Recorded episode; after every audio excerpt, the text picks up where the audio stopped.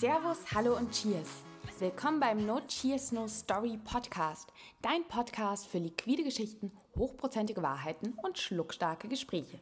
Ich bin Verena Borell und in der heutigen Folge geht es um ein etwas brisanteres Thema mit dem Arbeitstitel The Bigger, the Better. Pünktchen, Pünktchen, Pünktchen, Fragezeichen, Ausrufezeichen. Und zwar geht es um die Zusammenarbeit von kleinen Bars und kleinen Barbesitzern mit großen Brands. Und zwar habe ich mir dazu den Mario Messig aus der wunderschönen kleinen, feinen Bar Garçon im Münchner Glockenbachviertel geholt. Denn ich kam mit ihm ins Gespräch ähm, darüber, ob er oder warum er eben nicht mit den großen Vertrieben zusammenarbeitet und worin er die Vor- und Nachteile von großen Vertrieben versus kleinen Produzenten sieht. Und hier kommt auch gleich ein bigger, bigger Disclaimer, denn es geht mir jetzt nicht darum und auch Mario nicht darum, jetzt irgendwelche Urteile zu fällen und zu sagen, das ist besser oder schlechter oder das sollte man tun oder lassen. Darum geht es überhaupt nicht. Es geht nicht darum zu sagen, die Zusammenarbeit mit großen Vertrieben oder Brands ist schlecht, in keinster Weise. Es geht nur darum, vielleicht mal so ein bisschen Sensibilität zu wecken dafür, dass man mal überlegt, was habe ich eigentlich für ein Barkonzept Barkonzept, was habe ich für eine Bargröße, was macht Sinn, was macht keinen Sinn. Ähm, einfach mal darüber nachzudenken und nicht unbedingt das zu machen, was alle machen, nur weil es alle machen. Genau, keine Urteilsfällung. Wir wissen ja alle, dass die Welt nicht schwarz und weiß ist. Und wir wissen auch, dass manchmal der Champagner besser passt als der Old Fashioned oder umgekehrt. Von daher sind wir auch schon genau in der Materie drin. Ich sage jetzt einfach viel Spaß beim Hören und Cheers!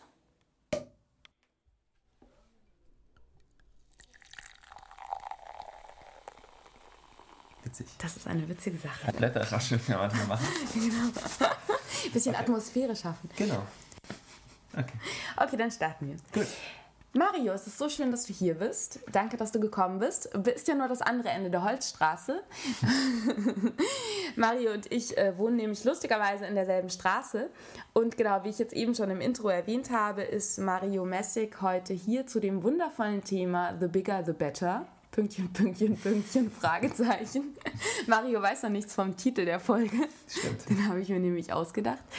Und genau, ich sagte eingangs ja schon, dass du der Besitzer der Bar Garçon hier bist, aber vielleicht stellst du dich einfach nochmal selber mit ein paar Sätzen vor. Und vielleicht ein Satz zu deiner Bar. Das ist nämlich ganz wichtig, nämlich dem okay. Konzept. Gut. Ähm, hi, ich bin Mario. Ich habe vor eineinhalb Jahren die Bar Garçon aufgemacht in der Utzener Straße in München. Ähm, eine kleine Bar, 30 Quadratmeter mit einem relativ klassischen. Größer als meine Wohnung? Ja, genau. ähm, mit einem klassischen Cocktailkonzept, wo es hauptsächlich um gerührte Drinks geht, um im Prinzip darum, dass man den Alkohol, die, die Spirituose in dem Drink ähm, stets präsent hat und die steht im Vordergrund. Dazu wird gespielt mit wenig Firlefanz, ähm, aber mit guten, sehr guten Ingredienzien von über Ahornsirup, Dattelsirup.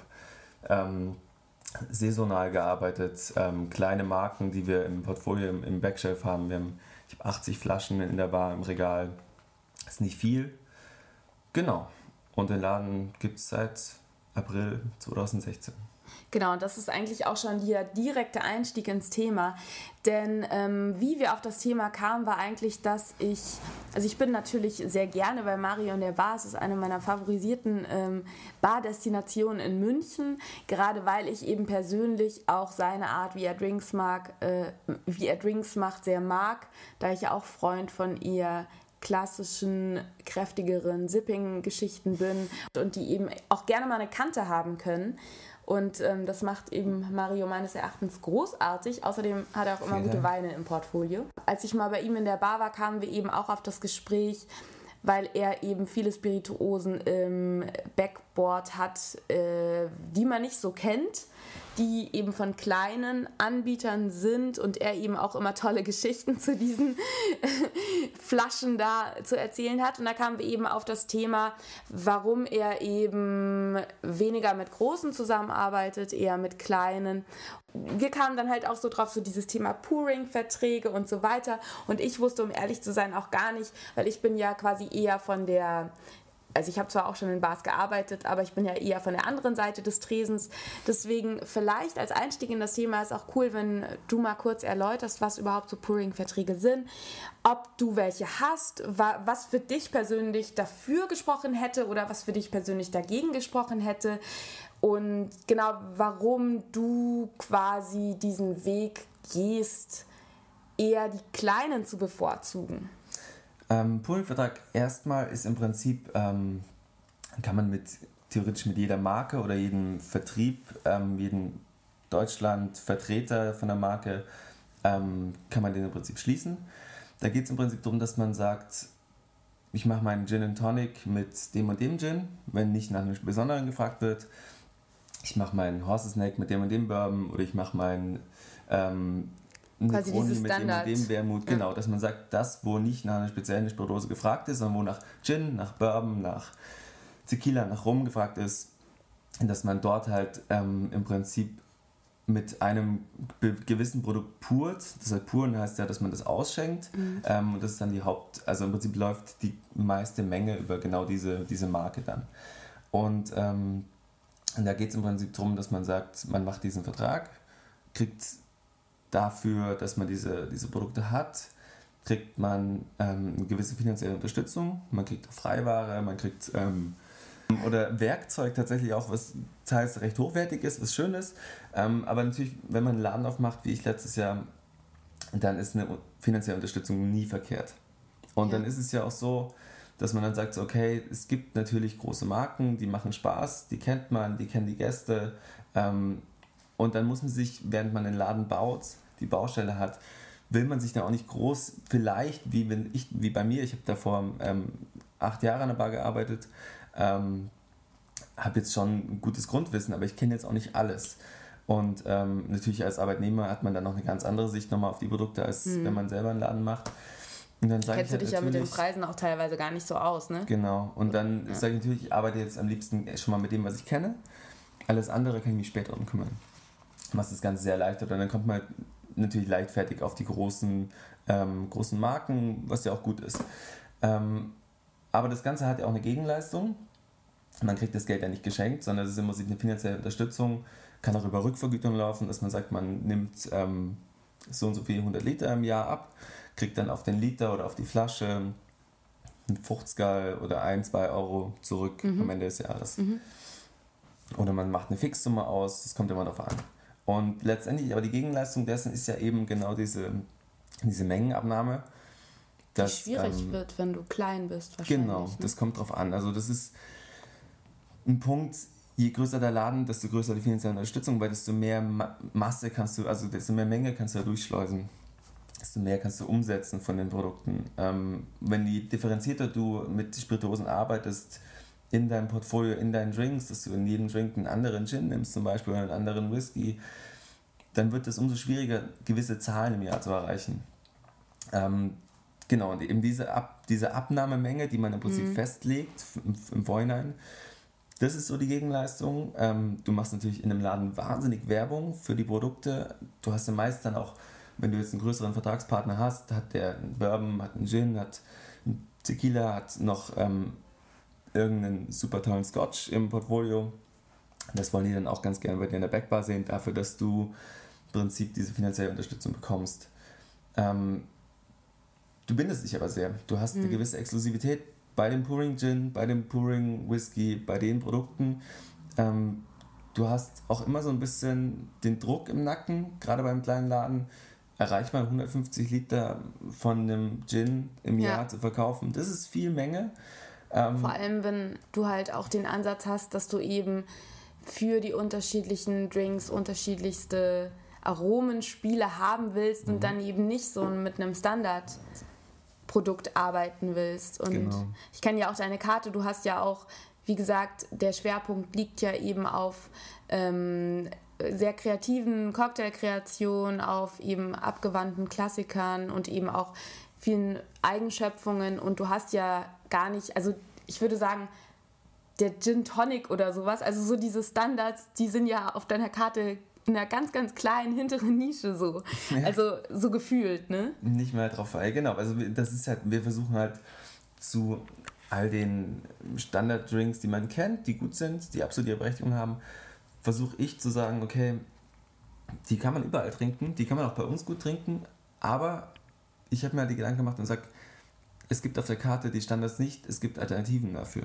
mhm. die wir uns halt überlegt haben. Und Alternativen gibt es dann in die und in die Richtung für die verschiedenen Trinker und für die verschiedenen Gäste. Und da, gerade in solchen Sachen, muss man halt viel miteinander rumspielen, weil wie jede gute Bar das natürlich ja. tut. Ähm, genau. Und dann bist du halt, wenn du dich mit so einer gewissen eine Exklusivität ähm, dann bindest, bist du ein bisschen unflexibel. Ich bin froh, ja. ich habe äh, vor 2000, Anfang 2016 habe ich selbst Verträge geschlossen. Das ist super gewesen. Genau, das wäre jetzt ähm, nämlich meine Frage gewesen, weil du gesagt hast, dass du anfangs quasi auch noch so am Hasseln warst. Dazu muss man sagen, äh, Mario ist auch äh, Architekt. Das heißt, er hat in seiner sehr, sehr schönen Bar, ähm, jeder, der irgendwie mal nach München kommt, sollte sich die anschauen, ähm, auch äh, alles selbst gemacht, oder? Mhm, genau. Genau, und das heißt, du hattest da am Anfang auch so ein Hassel, dass du erstmal natürlich das gemacht hast, was, was man so macht. Ja, also im Prinzip, klar, den Laden bekommen und dann geht es um Umbau, dann geht es um einen Entwurf von einem Raum, geht es um ein gewisses Design, geht es um Atmosphäre, da geht es um Licht, um ähm, Klang, um Farbe, um, um so viel geht es in so einem Raum. Und durch meine Vorbildung als Architekt habe ich natürlich viel Liebe reingesteckt und viel Zeit reingesteckt und habe dann genauso viel Zeit in die Karte gesteckt, war dann aber froh, dass ich aufgrund meiner Erfahrung dann wusste, wen ich anrufen muss und sage, okay, ähm, ich brauche einen Bourbon, ich rufe mhm. dort, dort an, ähm, ich würde ganz gerne mit denen arbeiten und dann lasse ich mir halt was vorschlagen, weil von den, von den ähm, Verträgen, wie man sowas macht, hatte ich natürlich überhaupt gar ja. keine Ahnung. Und das ist auch ein interessanter Prozess. Ähm, man lernt auch, sich komplett unterm Wert zu verkaufen. Mhm. Ähm, man lernt so ein bisschen, wo so die, die eigenen ähm, Schwächen und Stärken auch im Portfolio sind. Und das ist ganz spannend, wie dann der, das Gegenüber oder die Industrie darauf reagiert und Genau, weil das wäre jetzt quasi meine Aufhängerfrage gewesen. Jetzt hattest du, also Mario hat jetzt die Bar aufgemacht, du hast jetzt erstmal irgendwie äh, Verträge an Land gezogen, beziehungsweise halt erstmal, ja, ähm, ein paar Flaschen in deiner Bar versammelt. Ich gehöre da ja auch hin. Ja. Und warum, also was hat dich jetzt dazu, weil wir kamen ja darauf, weil du ja wirklich gesagt hast, du, möcht, du machst es nicht mehr, du gehst jetzt gerade andere Wege, du bist gerade dabei, dich eben umzugucken, direkt mit Produzenten zusammenzuarbeiten. Was waren so die Punkte, wo du gesagt hast, okay, dieses Modell, Pouring-Verträge mit großen Brands, dieses Modell, ähm, mir quasi die Standards in die Bar zu stellen, die man kennt, funktioniert mit meinem Konzept nicht und ich mache auch gerade Erfahrungen, die mich dazu äh, bringen, da einen Schritt zurückzutreten. Was ist da passiert? Das, äh, ob, ob das funktionieren wird oder nicht, ist so eine, eine ganz gute Frage. Das weiß ich nicht so richtig. Also es hat ja ein Jahr lang funktioniert. Ich habe zum Glück, ähm, muss ich im Nachhinein sagen, habe ich damals bei den Verträgen gesagt, okay, wir machen das jetzt erstmal auf ein Jahr wir mhm. schauen uns das an. Ihr schaut es an, was bei mir passiert. Ich schaue mir an, was auch bei mir passiert, weil ich habe keine Ahnung, wie viel, wie der Laden läuft, was, was verkauft wird, wie viel. Man kennt sich ja dann auch nicht unbedingt mit, also ich hatte auch kein Bild von 150 Litern. Mhm. Das, wenn man sich das mal ausrechnet, wie viele Gin Tonics das im Jahr sind, wird dann so ein bisschen schwindelig. Ähm, aber das und, und aber diese aber Rechnungen, nicht an einem Abend, Mario. aber so im Jahr, das ist schon, ist schon ja. verrückt. Und ähm, dann habe ich gesagt, okay, klar, je länger du solche Verträge machst, je länger du dich bindest, desto mehr kriegst du auch eine, einen gewissen Support. Mhm. Ähm, und ich rede jetzt hauptsächlich über finanziellen Support oder über, über Freiware. Obwohl Freiware sowas ist, was oftmals am Anfang versprochen wird, was aber letztlich dann hereinflattert, wenn es halt gerade Jahresende ist und noch da ist. Okay. Oder wenn es dann geht darum, was auch ein großes, ein großes Thema ist, wie ich finde, ähm, die meisten Firmen haben so quartalsmäßige Aktivierungen von ähm, gewissen Produkten. Und diese Produkte, dieser Rum, wird dann im dritten Quartal 2017 ähm, wird er dann forciert. Das heißt, die möchten dann ganz gerne, dass dann auf deiner Tagestafel, Tageskarte ein oder zwei Drinks damit stehen. Natürlich muss der dann auch namentlich erwähnt werden, dieser Rum. Ähm, und ähm, dann denkst du so natürlich erstmal, ja klar, logisch kann ich machen. Aber dann merkst du irgendwann, ja, warte mal, stimmt, die machen das ja, das ist ja in der ganzen Stadt, die Aktivierung, in allen Bars. Das heißt, alle Bars, die mit dieser Firma arbeiten, haben dann plötzlich so einen Rumdrink, oft, also irgendeinen Drink, den mhm. sie im besten Fall natürlich selber kreieren. Oder ähm, es wird sicherlich keine Überschneidung geben, dass zwei Bars denselben Drink mhm. auszusehen drauf haben. Aber überall steht dann diese Firma, diese Marke des Rums mit drin. Der Gast merkt es auch, der ist nicht blöd. Ja. Und damit nehme ich mir so ein bisschen mein, ja, zum einen das. Ähm, die Individualität. Genau, die Individualität. Den kreativen Spielraum irgendwo, Richtig. ne? Ja, absolut. So, ja, doch, finde ich schon, genau. Und auch genau das, dass dann natürlich überall dieser, dieser so und so rumsteht, oder lass es ein Gin sein oder ein Bourbon oder ich weiß nicht was, ähm, da steht dann halt auch nicht nur rum, sondern steht dann der und der rum.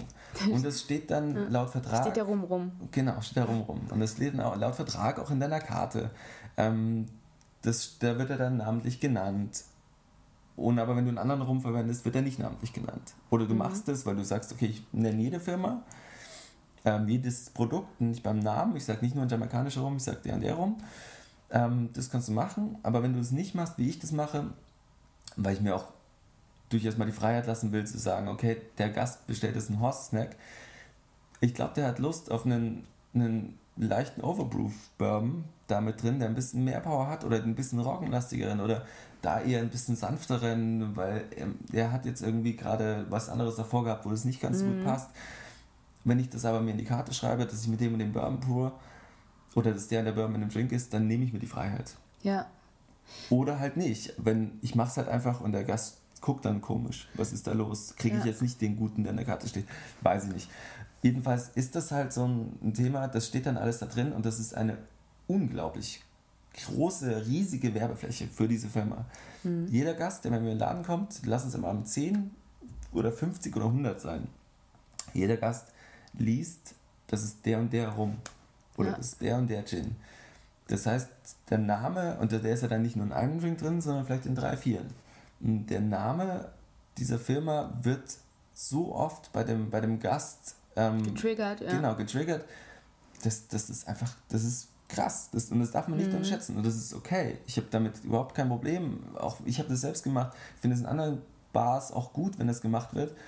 Und teilweise passt es ja, finde ich, auch zum Konzert. Also teilweise ist es ja auch irgendwie in sich stimmig. Ja. Aber ähm, da du ja auch ein sehr individuelles Konzept fährst, hat es wahrscheinlich dir nicht so gefallen. Ja, das, also genau, es ist, es ist halt, es geht dann darum, dass der Gast es ständig sieht und er sieht den Namen Garçon und dann bringt er das auf dem Coaster mit ähm, der an der Firma in Verbindung, die da noch mm. drunter steht, mm. weil ich natürlich habe die Coaster bezahlen lassen, ja. weil ich mir einfach die 500 Euro im Jahr gerne sparen wollte, weil ich sie natürlich nicht hatte, weil ich einen ja. Laden aufgemacht habe. Ich habe natürlich erstmal überhaupt kein Geld mehr. Ja bin um jede Gegenleistung froh. Und das ist auch gut und das ist auch nie irgendwie schlecht angekommen. Aber manche haben das dann schon verwechselt, was ist jetzt da was. Und so. Aber das muss man natürlich auch optisch und grafisch machen. Ähm, aber ganz kurz nur, um auf diese Karte ja. zurückzukommen, weil ich das vorhin meinte, ja. je größer der Laden, desto mehr Absatzmenge, desto mehr mhm. kann man natürlich irgendwie finanzielle Unterstützung bekommen. Ähm, Verstehe ich total. Dieses Ding, dass, dass ähm, die Namen, die Produktnamen in der Karte stehen, wird einfach nicht honoriert. Mhm. Das ist in einem Vertrag für so und so viel 100 Euro, ist das halt mit drin. Mhm. Das ist dann einfach so, du musst das damit reinschreiben. Und das ist so ein. Und wie Schon gesagt, also ich habe es gerade versucht zu erklären, wie, wie, wenn man sich das überlegt, wie viel Werbung das ist, was man da betreibt, unterbewusst bei einem Gast. Es ist unglaublich. Irgendwelche, das müsste ganz ja. anders honoriert werden, sowas als zusätzlich. Wenn ich so überlege, ähm, so ein Lifestyle-Blogger oder so, ähm, der irgendeinen Fashion, Fashion-Namen nennt in einem Post, äh, bekommt dafür, ich will es lieber gar nicht wissen, sonst kriege ich nämlich Depressionen. Ja, genau. ähm, ja, stimmt eigentlich, hast eigentlich recht, weil das ist ja eigentlich wirklich ähm, sehr präsent. Ja, in der man muss Bar. es dann halt nochmal unterscheiden, Präsenz ist genau das Thema. Dadurch, dass der Laden so klein ist, 30 Quadratmeter, davon ist ein Drittel die Bar, ähm, man sieht alles. Wenn dann, dann noch ein Markenaufsteller ist, dann ist quasi der Laden voll. Genau. Also das war auch so ein Thema. Es hieß dann natürlich, äh, komm, wir machen von uns noch ein Symbol in den Laden, dann kriegst du nochmal 200 Euro mehr, so auf die Art. Ähm, Verstehe ich total, diese Art des Denkens, diese Art des Handelns. Dann habe ich aber gesagt, so, nee, weil ich habe ja noch nicht mal einen Namen von mir selber an der Tür. Mhm. Zum Schluss wird der, Name, wird der Laden so genannt, wie eure Firma heißt, weil alle denken, das heißt so. Und mhm. natürlich die Gäste nicht in dem Thema drin sind, die wissen das zum großen Teil nicht. Ja. Ähm, und das wollte ich nicht. Und das, und, das, und das ist genau das Ding, diese Präsenz in einem kleinen Laden, wo du von jeder Ecke des Raumes siehst, was an der Bar getan wird, wie da gearbeitet wird, mit was da gearbeitet wird. Ähm, da braucht es eh schon gar keine irgendwie so eine Displayreihe in der Bar, in, in der Backbar, weil eh jeder sieht, was drin steht, was wir gerade in der Hand haben an der Bar. Ähm, und das ist, da ist halt eine wahnsinnig große Kommunikation, allein optisch, dass mhm. ich noch nicht mal mit dem Gast spreche. Das ist in einem großen Laden anders. In einem großen Laden sitzt du ganz oft irgendwo, da ist auch das Interesse daran vielleicht anders. Wer in einem großen Laden Interesse daran hat, was an der Bar passiert, geht in die Richtung der Bar, in die Nähe. Ganz viele kommen dann aber rein und, und setzen sich natürlich in irgendwelche Ecken und dann mhm. sieht man davon gar nichts, will das auch gar nicht sehen. Man möchte einfach nur was Gutes trinken. Ja. Total verständlich. Ähm, und dort kommt der Gast mit, dieser, mit diesem Product Placement letztlich längst nicht so in Verbindung. Ja. Und dort, und das ist aber das Konträre, der Gast sitzt dort, hat keine Ahnung, dass er den, den Bourbon trinkt und die Bar kriegt natürlich dafür aber wahnsinnig viel Geld, also wahnsinnig viel, aber die kriegt eine viel größere äh, finanzielle Unterstützung, weil sie halt einfach doppelt so viel Menge wie ich verkauft. Mhm. Klar, verstehe ich. Dass mein Laden ja. aber ein, also da geht es gar nicht um meinen Laden, da geht es darum, dass ein kleiner Laden, 30, 25, 35 Quadratmeter, 40 Quadratmeter, ähm, der einfach nur ein Raum ist, dass der Laden eine unglaubliche Attraktivität für den Gast hat und, und eben diese, diese optische Wahrnehmung dessen, was steht da, was ist da in der Hand, was wird da verarbeitet. Das ist so viel wert. Da kann, also das ist ein ich wollte nämlich gerade auch sagen. Auch. Ja, genau, weil, ähm, also um das nochmal kurz auch zusammenzufassen, was du gesagt hast, korrigiere mich, ähm, wenn ich da jetzt was Falsches sage, aber eigentlich geht es ja darum, dass man sich einfach bewusst sein muss, dass in dem Moment, wo man Verträge eingeht, eben man der Marke gewährt eine gewisse Präsenz, also eine relativ hohe Präsenz im Laden einzunehmen, dass man sich dessen einfach bewusst sein muss. Mhm. Das heißt, kann ich es mit meiner Idee, die ich von meinem Konzept habe, kann ich es von, meiner, von meinem Bild, von meiner Vision, die ich von meinem Laden habe, quasi vereinbaren, dass es so ist? Ja, dann fein, go for it. Oder eben, dass es so ist, dass man beschließt, nee, will ich eigentlich nicht, weil ich will da eigentlich jetzt nicht so ein Branding haben, sondern ich will auch mich da auch nicht irgendwie ähm, ja, binden müssen, auch an irgendwelche so Aktivierungsaktionen, wie du vorhin erzählt hattest, sondern ich will da total free sein. Und dann sollte man halt nochmal überlegen, ob man das machen will. Und ähm, was mir auch jetzt noch eingefallen ist, ist ähm, dieser Punkt, wir sind jetzt die ganze Zeit dabei gewesen oder du hast gesagt, was es für Nachteile für eine Marke hat, mit einer kleinen Bar zusammenzuarbeiten. Sprich, deren Rechnung geht ja nicht auf, weil du kannst ja diese ganzen zigtausenden Gin Tonics nicht raushauen. Ja. Du hast jetzt allerdings auch gesagt, dass eben eine Bar wie die Bar Garçon ähm, so ist, dass der Gast ja automatisch immer genau sieht, was du machst, mhm. sprich auch die Flaschen sieht. Das heißt, eigentlich wäre das ja auch ein Riesen, würde ja auch in einer kleinen Bar ein Riesenpotenzial für die Marke stehen. Absolut, gerade wenn die Bar ähm, einfach auf einem gewissen Level arbeitet oder da auch arbeiten will. Das kann sehr interessant sein für eine Marke, glaube ich, weil ähm, ich das merke, wie, wie die Leute bei uns vor allem die, die an der Bar sitzen, aber auch Leute, die nicht an der Bar sitzen, ähm, wo ich dann mal, wenn ich Service mache, Sachen rausbringe, die sagen so, boah, was war denn das für ein, was ist denn das für ein Bourbon da drin? Ich habe es gesehen, die Flasche sieht interessant aus, habe ich noch nie gesehen. Ja, das ist der und der und ach, gerade abgefahren und ach, arbeitet ihr, arbeitet ihr damit und, und so und dann ist so ein Gespräch und das habe ich am Abend so oft, dieses Gespräch über die Produkte, die wir verwenden, möglicherweise auch, weil wir kleine verwenden, aber hatte ich auch vorher, äh, als ich die großen noch verwendet habe und ähm, das ist spannend und diese, diese Kommunikation geht an der Industrie vorbei. Und wenn die Industrie kommt, was für mich ein, ein ausschlaggebender Punkt war, warum ich gesagt habe, ich will das nicht mehr, Ähm, man macht einen Laden auf. Muss dir vorstellen, du machst einen Laden auf. Mhm. Und ich rate dir, Verena, Oh, yes. du machst einen Laden auf. Ähm, mach Pooling-Verträge. Mach's. Mach sie auf ein Jahr. Mach's. Mach die Erfahrung. Sieh, ob du das willst oder nicht. Beschäftige dich damit. Du bist am ersten Jahr eh permanent damit beschäftigt, an deinem Konzept zu schrauben. Toujours. Ja. Bist du, ich habe in dem ersten Jahr sechs verschiedene Karten aufgestellt.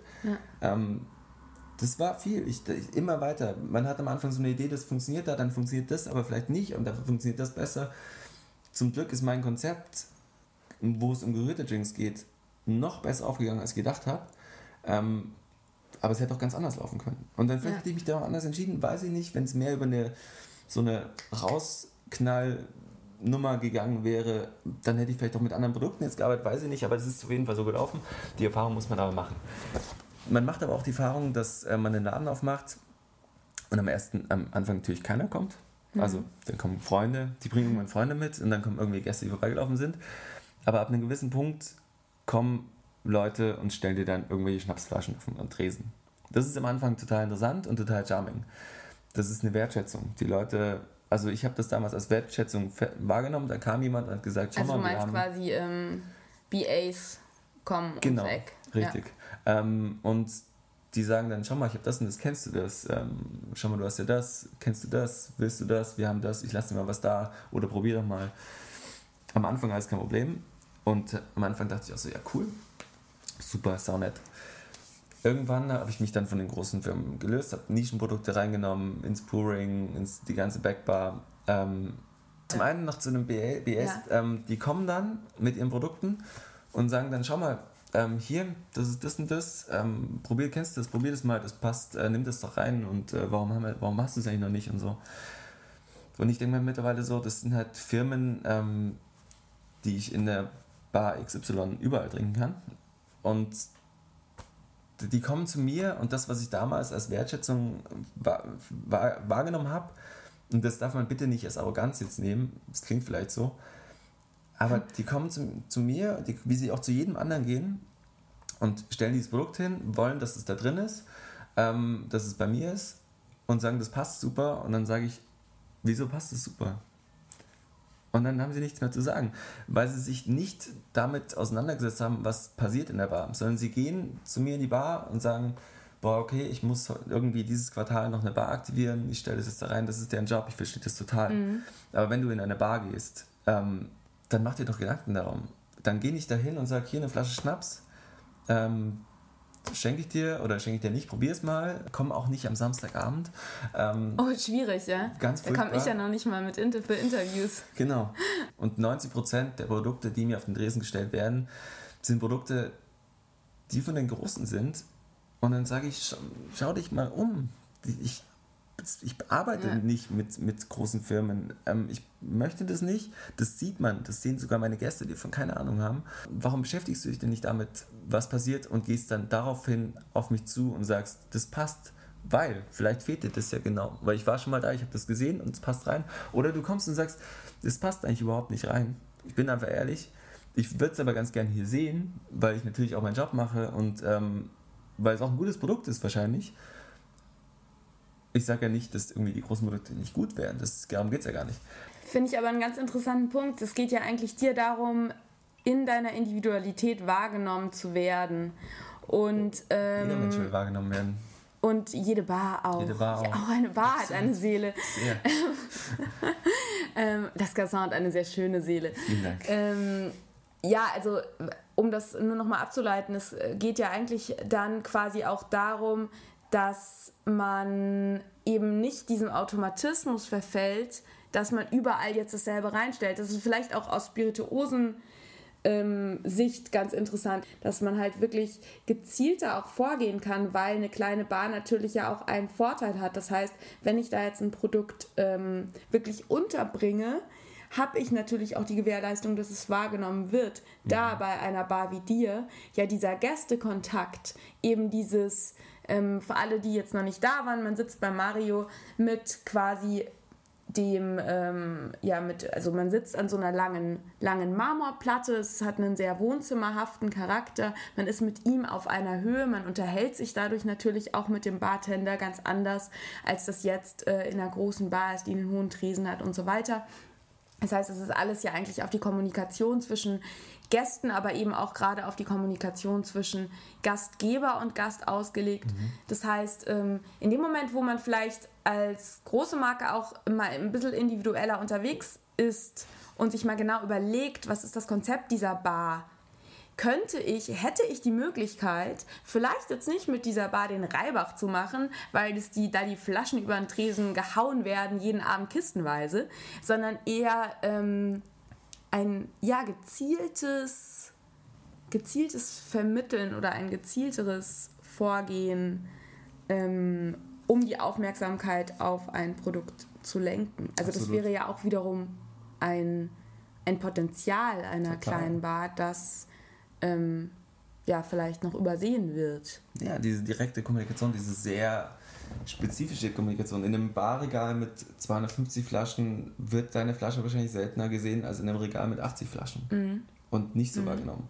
Jetzt ist es ja so quasi, ähm, du bist davon abgekommen, weil ich, ich würde jetzt gerne nochmal so vielleicht so ein bisschen gegenüberstellen. Also du hast dich entschieden, du musstest die Entscheidung treffen, bleibe ich individuell das heißt, ich habe die volle Flexibilität, ich ähm, bin offen für neue Sachen, ähm, ich kann mein freies und individuelles Barkonzept optimal quasi umsetzen, ich kann das machen, was ich will. Ich habe vor allem den Druck, nicht mehr Dinge erfüllen zu müssen, ähm, Mengen, ja. Aktionen, irgendwas. Oder du hast eben quasi in dem Moment, wo du sagst, du gehst Verträge ein, hast du eben einerseits zwar finanzielle Vorteile, aber die muss eben bewusst sein, einfach. Und da hast du dich eben dagegen entschieden, ähm, in gewisser Weise ähm, ja ein bisschen eine Litfaßsäule für die Marke zu sein, ähm, gewisse Einschränkungen zu haben, was die Auswahl deiner Spirituosen angeht oder eben auch was die ähm, ja, was so Aktivierungsaktionen angeht, da musst du dann quasi mitziehen. Da musst, musst du ja dann jetzt einfach diesen Rum über den Tresen hauen. Ähm, also du hast dich für die Individualität und gegen die Verträge entschieden. Jetzt würde mich natürlich interessieren, wie du jetzt vorgehst. Ähm, zum einen, was so Alternativen für dich sind. Also wo bekommst du deinen Sprit her? Hm. Frage 1. Woher kriegst du die Flaschen überhaupt? Frage 2, ähm, was für dich das Reizvolle jetzt mal, klar, die Kreativität ist das eine, aber das andere, auch was für dich den Reiz an kleinen Produkten überhaupt ausmacht. Weil du hast ja eben schon gesagt, auch die großen Produkte haben eine gute Qualität. Oder die Produkte großer Brands haben eine gute Qualität. Da bist du ja eigentlich jetzt gar nicht irgendwie auf Krawall gebürstet. Nee, sonst wären sie auch nicht so groß geworden. Ja. Selbstverständlich. Nur was sind für dich, vielleicht magst du da einmal sagen, einmal zum, äh, also wie gehst du alternativ wirklich mhm. jetzt im Alltag vor? Und zum anderen, was ist für dich so wirklich so das, wo du sagst so, ja geil, ich bin da gerade auf meinem richtigen Weg, weil für mich haben ähm, kleine Marken einfach die und die Vorteile? Also zum einen ist es vor allem so, ich denke mir halt, ich bin ein wahnsinnig kleiner Laden und jeder Gast, der zu mir kommt, der nicht in eine andere Bar geht, unterstützt mich, kennt mich persönlich mittlerweile wahrscheinlich auch oder sieht, dass ich deine Ansprechperson bin. Und genau diese Unterstützung von, von kleinen, ich, von so einer piepkleinen Bar, die einfach ein total kleines Licht am Horizont ist. Ähm, diese Unterstützung versuche ich tatsächlich auch so ein bisschen in meiner Nachbarschaft, in, in der Stadt irgendwie wahrzunehmen. Ich gehe los und ähm, kaufe meinen Whisky ähm, bei einem Whiskyhändler drei Straßen weiter. Ich kaufe meinen Portwein zwei Straßen weiter von wo ich wohne. Ähm, ich kaufe meinen Sherry am Viktualienmarkt. Ähm, so Sachen, ich versuche irgendwie kleine, kleinere Unternehmen auch irgendwie zu unterstützen, die sich da auch Gedanken drum machen. Und ich gehe dann halt, das ist wahnsinnig schön, weil egal ob es der Whisky, der Sherry, der Port in dem Fall jetzt gerade sind, ähm, gehst du los und sagst, du, ich hatte jetzt, hi, ich bin der und der, eigentlich bin ich auf der Suche nach was. Mhm. Ich brauche einen Port und die Person findet es toll, weil die fühlt sich wahrgenommen. Erstmal so, hey, okay, klar, der Typ sieht gerade, ich weiß mehr darüber als er. So, toll. Mhm. Ähm, das ist schön. Und dann lass die Person erzählen. Und das, das, das, die Person, die es verkauft, erzählt dann. Und die erzählt mir einfach zu 80%, 90%, 100% Dinge, die ich noch nicht weiß. Weil sie sich mit ja. diesem Thema die ganze Zeit auseinandersetzt. Weil das ihr Beruf ist. Das macht sie jeden Tag, die Person. Macht ja ein BA auch. Jedenfalls ähm, finde ich dann dort einfach Produkte von den großen bis zu ganz kleinen. Und dann ja. gibt es, habe ich diesen Port gefunden und der wird halt ähm, vom Papa, Sohn und der Schwiegertochter ähm, hergestellt in Porto. Klar, ganz kleine, ganz kleine Manufaktur ist das. Ähm, und der Papa hat jetzt aber einen Herzinfarkt, jetzt machen es die zwei gerade alleine, gucken das überhaupt mal wieder und so weiter. Und dann hast du, du oh, diese schön, Geschichte ja. dazu. Ist unglaublich, vor allem, weil dieses Produkt auch so toll ist. Das ist mhm. einfach, weil es nicht so ein, es muss und will und darf auch gar kein Massenprodukt sein, weil dann, sie können die Chargen gar nicht produzieren, wenn es ein Massenprodukt wäre. Dann müssten sie ganz anders vorgehen. Ähm, sondern sie machen ein Produkt in einer kleinen Reihe, in einer kleinen Auflage. Ähm, und dieses Produkt hat aufgrund dessen, dass es in dieser kleinen händischen Art und Weise gemacht wurde, Ecken und Kanten. Yes, I like. Super geil. Ganz toll. Und Nicht am so besten Fall hat der von, von letztem Jahr, von der, von der Ernte, nochmal einen anderen Charakter als der von diesem Jahr, weil da war das Wetter anders und das schmeckst du. Und das ist toll, an der Bar Geschichten zu erzählen, die wirklich so sind, dem Gast das rüberzubringen.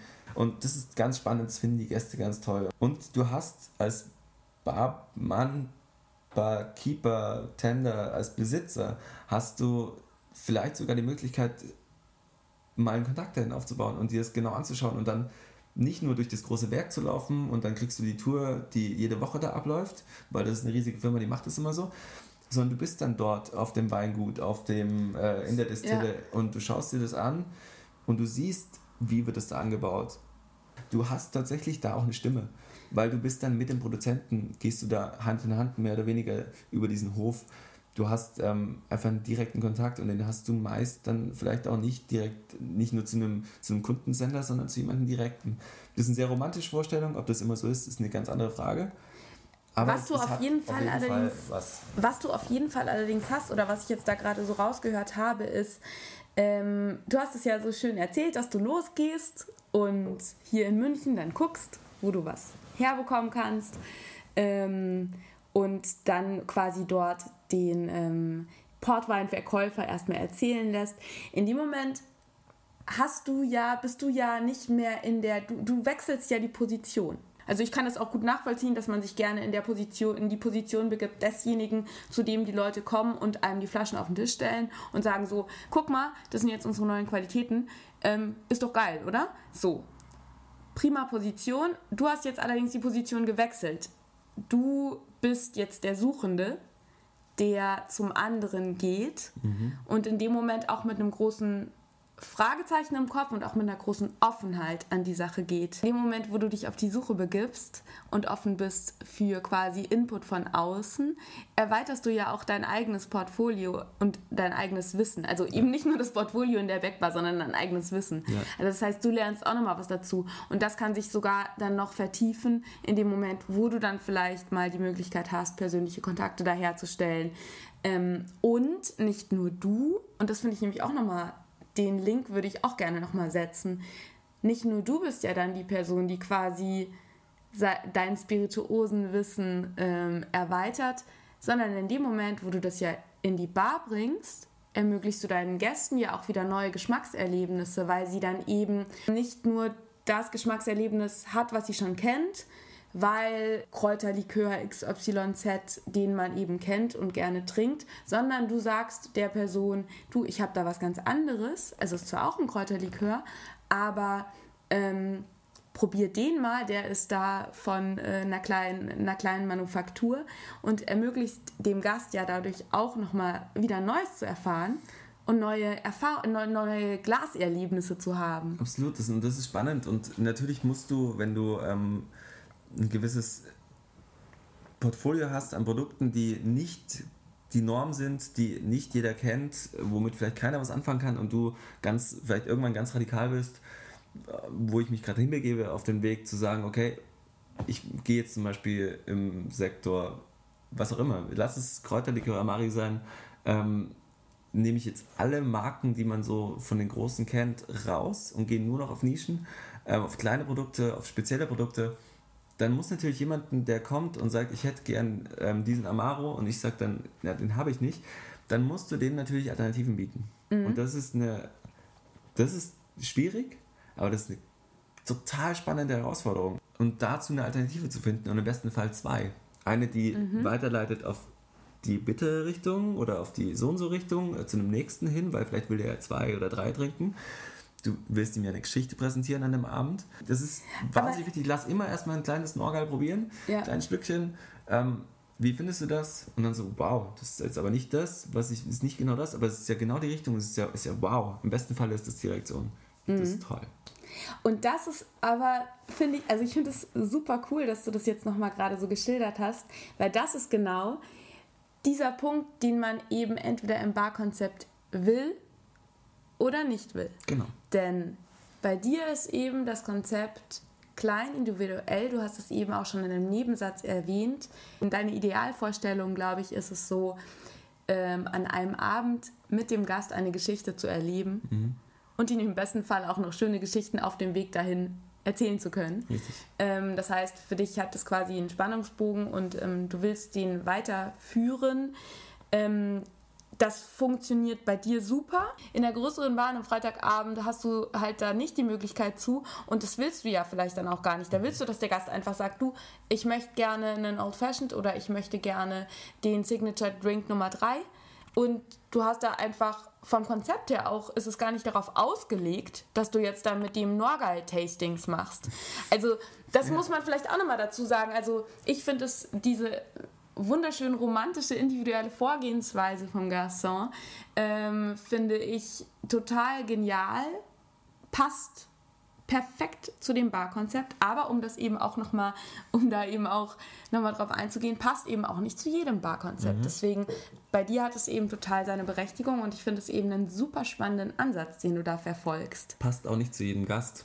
Also ja. es gibt auch Gäste, die zu uns in den Laden kommen, die kommen, weil es gute Drinks gibt oder weil die Musik gut ist oder weil die Atmosphäre toll ist, die aber nicht quatschen wollen. Mhm. Das muss, muss man erkennen. Das ist ja. wichtig. Ja. Ähm, das, einem solchen Gast das aufzudrängen, dass er das unbedingt mitmachen muss, das ähm, ist nicht gut. Weil ja. der kommt vielleicht und sagt, du, ich hätte gerne den und den Bourbon. Und dann sagst du, den habe ich nicht, aber und dann merkst du schon so, mh, hm, das, da musst du jetzt, der will, das möchte der Gast doch gar nicht. Der ist mit, mhm. seiner, mit seinem Date da, mit seiner Freundin, mit seinem Freund, wie auch mhm. immer das muss jetzt da nicht ja. passieren. Das muss man auch wissen ja. und können und das ist, ähm, das ist sehr wichtig für den Gast auch. Worauf ich jetzt noch ähm, ganz kurz eingehen wollte, das nur mal so nachfragen, ähm, weil ich glaube, wir haben das Thema schon ganz gut jetzt so ein bisschen erörtert. Ich würde es dann auch gleich mal zusammenfassen. Ähm, was mir noch kurz auffällt, ist so dieses Thema, weil du auch von Nachhaltigkeit gesprochen hast, Regionalität. Wie wichtig ist dir das auch? Weil du erzählt hast, du bist in München dann unter, also du gehst dann quasi in München auch zu den Händlern und so. Ist das auch so ein Punkt, dass du gesagt hast, du willst wirklich auch lokale Unternehmen unterstützen oder ist das einfach jetzt also ist es ein ethisches Vorhaben, was dabei mitschwingt, oder ist es ein, eine äh, praktikable Randerscheinung? Ich bin in vielen Dingen so ein bisschen so ein Idealist. Und, ähm, Ach, Mario. ich will dann ganz gerne Dinge, deswegen, natürlich auch deswegen dieser Weg mit diesen kleineren Produkten, mit dem, dass ich natürlich auch ein Individualist bin, dann, das sind natürlich alles die, die, die Ziele dessen. Ähm, Idealist bin ich auch dahingehend, dass ich sage, wir haben eine Verantwortung ähm, unseren Gästen gegenüber und unserer Zukunft gegenüber. Ähm, ich habe als Bar eine Verantwortung, nicht zu viel Müll zu produzieren, ähm, möglichst nachhaltig da zu arbeiten, zu sagen, okay, was ich wegwerfe, muss ich echt minimieren am Abend. Das ist wichtig. Wie ich arbeite, wie viel Wasser ich verbrauche und so weiter. Das sind alles wichtige Dinge. Und das hat mich dann auch dahin geführt, dass ich sage, okay, ich muss irgendwie gucken, ich bin auch zusätzlich ein kleiner Kontrollfreak manchmal. ähm, Willkommen im Club. Ich würde natürlich am liebsten alles irgendwie aus hiesigen Landen beziehen. Ich kann natürlich aber keinen Tequila und keinen Mezcal aus Deutschland beziehen. Wird schwierig. Wird eher schwierig. Ähm, mit Rum ist das so eine Sache, dieses Zuckerrohr. Ich bin, ja, ich bin ja stark für die Klimaerwärmung an diesen Punkten, muss ich sagen. Ähm, das ist, das ist aber das kann man nicht ändern, deswegen will ich nicht darauf verzichten. Ja. Mit dem Weinen zum Beispiel bin ich so, dass ich wirklich nur mitteleuropäische Weine nehme, keine Überseesachen, weil wir haben hier so gute Sachen, ähm, das mhm. braucht es nicht. Ähm, genauso bin ich mit, ähm, mit saisonalen Früchten, ich mache alle Fruchtsachen selbst, mache dann Pürees, mache Sirups, äh, mache Limos, wie auch immer, ähm, und das alles saisonal. Aber natürlich mit einem Froster, damit ich irgendwie von der Produktion Klar. her irgendwie klarkomme damit. Aber wenn halt der Rhabarber aus ist, dann ist er halt aus. Und dann ja. gibt es genau nächstes Jahr zur Rhabarber-Saison wieder Rhabarber ja. und nicht über den ganzen Winter. Ja. Und das sind so Dinge, das ist wichtig. Und ähm, das kann ich bei einer äh, Spirituose nicht kontrollieren. Mhm. Überhaupt nicht. Aber ich kann gucken, dass ich sage, äh, und das, da werden mich jetzt ganz viele korrigieren können und bitte tut das auch. Ähm, Dann bitte diese, auf Marius Account. Nein, ähm, ich habe so diese romantische Vorstellung, dass ein kleinerer Betrieb natürlich eben, wie vorhin schon gesagt, kontrollierter arbeiten kann. Ja. Und dass das so einem Fall auch wichtig ist. Ähm, dass es denen auch wichtig ist, da kontrollierter zu arbeiten, weil sie im besten Falle ein besseres Produkt machen wollen als alle anderen. Und das tust du natürlich, indem du ähm, mit guten Grundprodukten arbeitest. Du ob das Trauben sind, ob das bei der, wie das bei du der Ernte passiert. ein kleiner Spirituosenhersteller, Genau, Spirituosenhersteller oder, mhm. oder ähm, ja. Likörhersteller, ja. ein Weinmacher, ja. was auch immer. Mhm. Genau. Und ähm, je kleiner der Betrieb, desto kontrollierter, desto weniger wird es eine Fabrik, desto weniger geht es für mich in die Richtung Industrie, sondern das ist im Prinzip Landwirtschaft. Spannendes Thema. Das sind da meist Produkte, die nicht in die Preisklasse passen, aber es gibt tatsächlich, wenn man sich die Mühe macht und sucht, ähm, findest du fürs Pouring Produkte, die individueller sind, in kleinerer Auflage produziert werden, ähm, die das gleiche kosten und besser sind.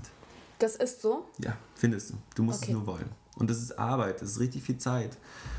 Aber das ist spannend, das ist ein Lernprozess, das ist alles Eben, und das ist ein Weiterentwicklungsprozess genau. auch. Ja, richtig. Was mir jetzt einfach so am stärksten, was bei mir jetzt am stärksten so hängen geblieben ist, ist eben so dieses wirklich, dass man sich bewusst machen sollte, wohin will ich, ähm, was möchte ich mit meiner Bar ausdrücken und vermitteln. Also wie ticke ich selber? Habe ich an mich den Anspruch, vielleicht anders, also mich, mich auch wirklich abzuheben und ähm, neue Wege zu beschreiten, für mich selber auch neue Sachen zu entdecken, ähm, neue Produkte kennenzulernen, selber irgendwie meine Zunge zu überraschen und ähm, mein Wissen zu erweitern und das auch an meine Gäste weiterzugeben. Und ich habe darüber hinaus oder ich arbeite, ist ja glaube ich auch interessant für Leute, die in kleinen Bars arbeiten. Ich, ich arbeite in einer Bar, wo ich das auch umsetzen kann. Also du musst ja nicht unbedingt Barbesitzer sein. Du kannst ja auch, wenn ich jetzt irgendwie äh, Angestellter in einer Bar bin, kannst du ja auch mit diesem, mit diesem mit diesem Ideal quasi reingehen, dass du deinen Gästen äh, neue Neues, Unbekanntes ins Glas gießen mag. Weil dann sollte man sich halt nochmal überlegen, ob man vielleicht, wie Mario das ja gerade jetzt dabei ist, für sich auch zu entdecken, ähm, alternative Wege zu gehen, bei kleinen einzukaufen, auf Regionalität zu achten, zu gucken, welche, Indust also welche ähm, Hersteller dahinter stehen. Oder ob man eben sagt, ähm, vom Barkonzept, ähm, man hat durchaus einen hohen Absatz, man hat auch keinerlei Probleme damit, dass die Marke irgendwo steht oder man bezieht es sogar gerne ins, also man definiert sich sogar teilweise auch darüber. Also man kann sich ja auch von, von zum Beispiel auch vom Drinks-Menü, kann man mhm. sich ja zum Beispiel auch auf gewisse Spirituosen, die große Marken sind, schon von vornherein ähm, darüber auch definieren oder sich damit ja sich damit ähm, gleichsetzen. Von daher dann macht es natürlich riesig Sinn, auch mit äh, großen Brands zusammenzuarbeiten. Klar. Und ähm, ich finde es einfach einen interessanten Punkt, dass man überhaupt mal sich darüber Gedanken macht. Ich glaube, die wenigsten machen sich diese Gedanken, die du dir gerade machst. Ja. Oder? Das ist der Idealismus. Vielleicht, vielleicht habe ich auch zu viel Zeit, ich weiß nicht. Ähm, klar, Nee, hast ich, du nicht. Ich, muss, ich, nee, hab ich nicht.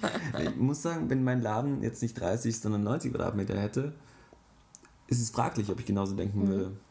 Das weiß ja. ich nicht. Das kann ich nicht beurteilen. Ja. Also ich, auch all diese, all diese, diese Dinge, von denen wir gerade gesprochen haben, ich bin noch nicht dort, dass das alles genauso perfekt ist, wie das, worüber wir gesprochen haben, wo ich es will, dass es ist. Mhm. Das ist eine ganz lange Entwicklung, glaube ich. Ja. Aber das ist spannend. Ich kann es nur jedem empfehlen, sich mit sowas auseinanderzusetzen. Ja. Ja, eben, es ist ja auch eine Möglichkeit, dass man sagt, okay, man hat zwar irgendwie äh, die, die großen Brands quasi im Portfolio, aber vielleicht, ähm, und das ist eigentlich vielleicht auch ein ganz schöner Abschluss, ähm, vielleicht nach dem Gespräch jetzt mit Mario und seinem sehr, sehr idealistischen Enthusiasmus, den ich begrüße. Ähm, vielleicht hat man da selber jetzt mal Lust bekommen, mal loszuziehen und zu sagen, ja geil, ich habe zwar die großen Flaschen auch irgendwie in der Backbar, aber wäre eigentlich cool, nochmal so eine kleine Alternative zu finden. Und ich meine, ich denke, das ist ja sowieso auch gerade unter Anführungszeichen immer mehr auch im Kommen oder immer mehr im Trend, dass man eben auch, dass kleinere Produzenten bevorzugt werden und so weiter. Und es ist vielleicht einfach jetzt auch nochmal eine schöne Anregung, sich da selber die ähm, Marken, äh, Litfaßsäulen aus dem eigenen Gehirn rauszunehmen und wieder einen offenen Blick zu haben und zu schauen, was es da alles Schönes anderes gibt, hin zu mehr Vielfalt. Genau, zur Individualität. Ach, ja zur Nachhaltigkeit. Das, das ist so viel. Wunderbar. Ja, das schneide ich jetzt aber nicht raus, Mario, das ist dir klar. Ne? Wir träumen jetzt hier noch ein bisschen das weiter, würde ich sagen. Und ähm, dann komme ich vielleicht heute Abend noch auf einen traumhaften, äh, ganz individuell abgerührten Drink vorbei. Hervorragend. Bis dahin. Danke dir, Mario.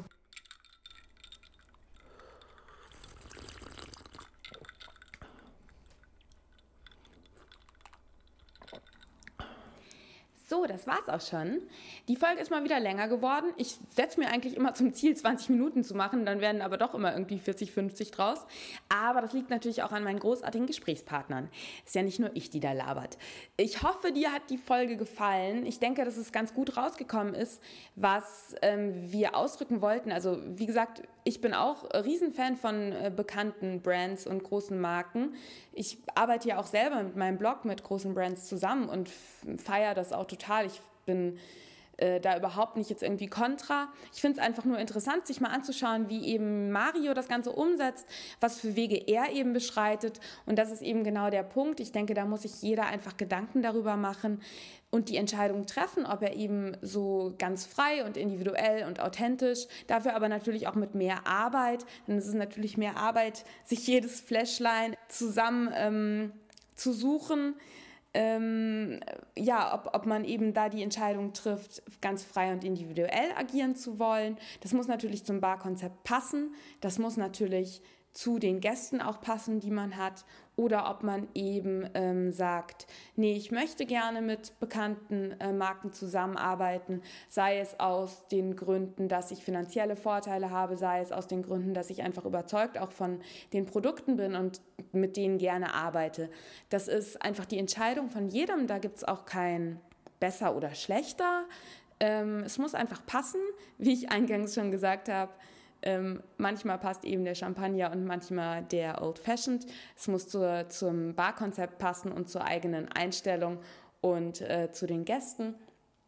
Und genau, ich fand es spannend, darüber mal mit Mario zu sprechen. Und wenn dir die Podcast-Folge gefallen hat, würde ich mich wahnsinnig freuen, wenn du die teilst und weiterleitest an alle befreundeten Bartender, Kollegen oder auch äh, andere Konnoisseure, die gerne in Bars gehen. Einfach jeden, den du kennst, der sich mit dem Thema Spirituosen und Fine Drinking gerne beschäftigt. Ähm, nicht nur am Glas, sondern auch am Ohr. Und noch mehr freue ich mich natürlich, wenn du gleich den ganzen Podcast abonnierst oder mir sogar eine positive Rezension auf iTunes hinterlässt. Das geht ganz einfach ähm, und kostet dich nur ein paar Sekunden und hilft mir einfach wahnsinnig, dass dieser Podcast von anderen Hörern schneller gefunden wird. Und ich freue mich sehr, wenn du dich auch mit mir auf Facebook und Instagram verbindest. Da findest du mich unter No Cheers No Story beziehungsweise unter meinem Namen Verena Borell. Und schau doch auch einfach mal auf meinem Blog vorbei. Da schreibe ich immer Bartender-Porträts oder Bar-Porträts und da gibt es auch immer jede Menge Neues zu entdecken. Und die Links zu Blog, Facebook, Instagram und auch zu Marios Bar Garçon unbedingt hingehen ähm, packe ich euch wie immer in die Show Notes. Und jetzt hoffe ich einfach, dass äh, du noch einen schönen Montag hast. Entweder einen schönen Montagabend oder einen schönen Montag, der noch vor dir liegt. Und ähm, sowieso eine grandiose Woche. Und im besten Fall würde ich sagen, hören wir uns einfach nächsten Montag. Stay thirsty und cheers!